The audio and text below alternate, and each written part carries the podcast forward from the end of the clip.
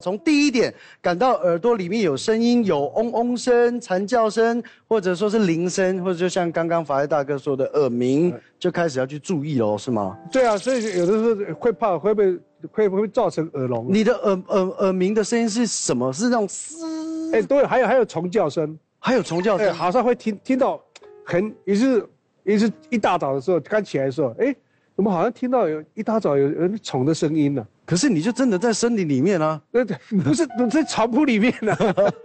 然后我还特别开窗户看看，哎，哎，没有虫，都都没有，没可是有我一鸟开窗户没有听到这个声音，可是我一躺回去，怎么又又怎么又听到那个好像，呃，那种那种声音，哦，对，好像是那种小小的那种虫，是，听律师耳鸣的部分，耳鸣其实它这个造成的原因其实很多。那现在呃最主要我们知道的就是说听力损失。是啊你如果有听损的话，你可能会有这个耳鸣的情况发生哈。有听力损失之后，以前之前传到大脑。的很多的声音，但但是现在呢，大脑接受的声音变少了，那这时候大脑自己脑补，它发出一个声音，哎就，啊产生了耳鸣。好，是，那还有一些其他的就是鼻子方面的一些过敏，或者是鼻炎的一些问题。嗯哼啊，那或者是如果说你有一些心血管疾病，那甚至是你的睡眠不足，你自律神经失调，哈、或者是说你有一些这个就是情绪的这些暴躁啊，呃问题不稳定，呃，或者是说一些忧郁等等的是这些问题，其实都有可能造成就是耳鸣。耳鸣本身它不是一个病，是，它我们可以应该把它想象成说它是诶，它是一个警告系统，嗯它哼，告诉我们说哦，我们的身体可能有一些地方出现问题了，发出警讯了。发出警讯了，对，所以我们就要赶快去，就是去找出问题来对症下药。好，接下来我们看一下第二点，接听电话不清楚，经常感觉一侧耳朵比另外一侧听的还要清楚。完了，我妈妈就是这样， 她说等一下我听不清楚，我换边。哇，那这样怎么办呢？因为听力原来不是说跟视力一样会有视差的，然后听力它也是会有差异的。法医大哥有这种问题吗？呃，没有，我一定要我一定要少一 个，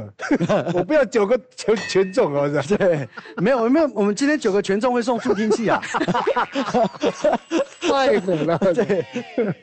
会了。如果说如果说这一边刚好有耳鸣、耳膜、耳鸣的时候，可能会就不清楚。嗯呃所以我每次讲电话都要换来换去。嗯哼，哎，这边听起来就比较清楚。哎，你换过来，那手会酸呐、哦，哎，换过来说，哎，我又感觉声音又变小，然后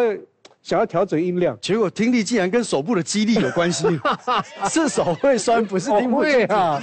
对，张老师，如果说我只靠单边的习惯嘛，就像惯用手一样，用右手，我长时间用右耳听的话，那左耳不用的话，会有平平不平衡的问题嘛？呃，我举个例子好了，我们可我们可能很难想象，就像音乐家，他们其对实是有一些职业伤害的。是，那有一些职业伤害是跟他们听力有关。是那我举一个例子，像那个小提琴家，他们在那个拉小提琴的时候，他们的这个单边对单边好，他们的那个声音都是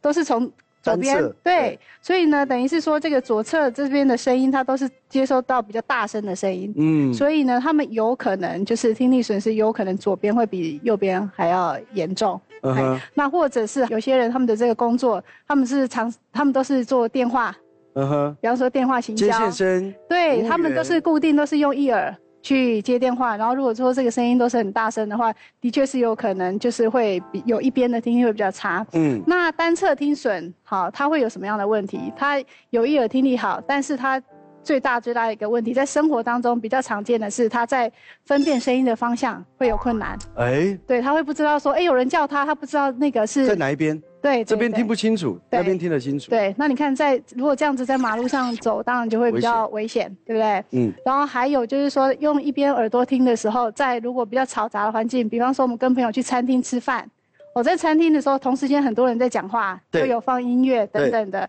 那当这个就是单侧听损的这样的情况发生的时候呢，会比较难去把这个不同就是同同时叠在一起的声音去把它分开来，嗯所以哼，他们在嘈杂的环境会听得特别的辛苦。了解。哦，原来单侧也是会有这样的问题啦。哦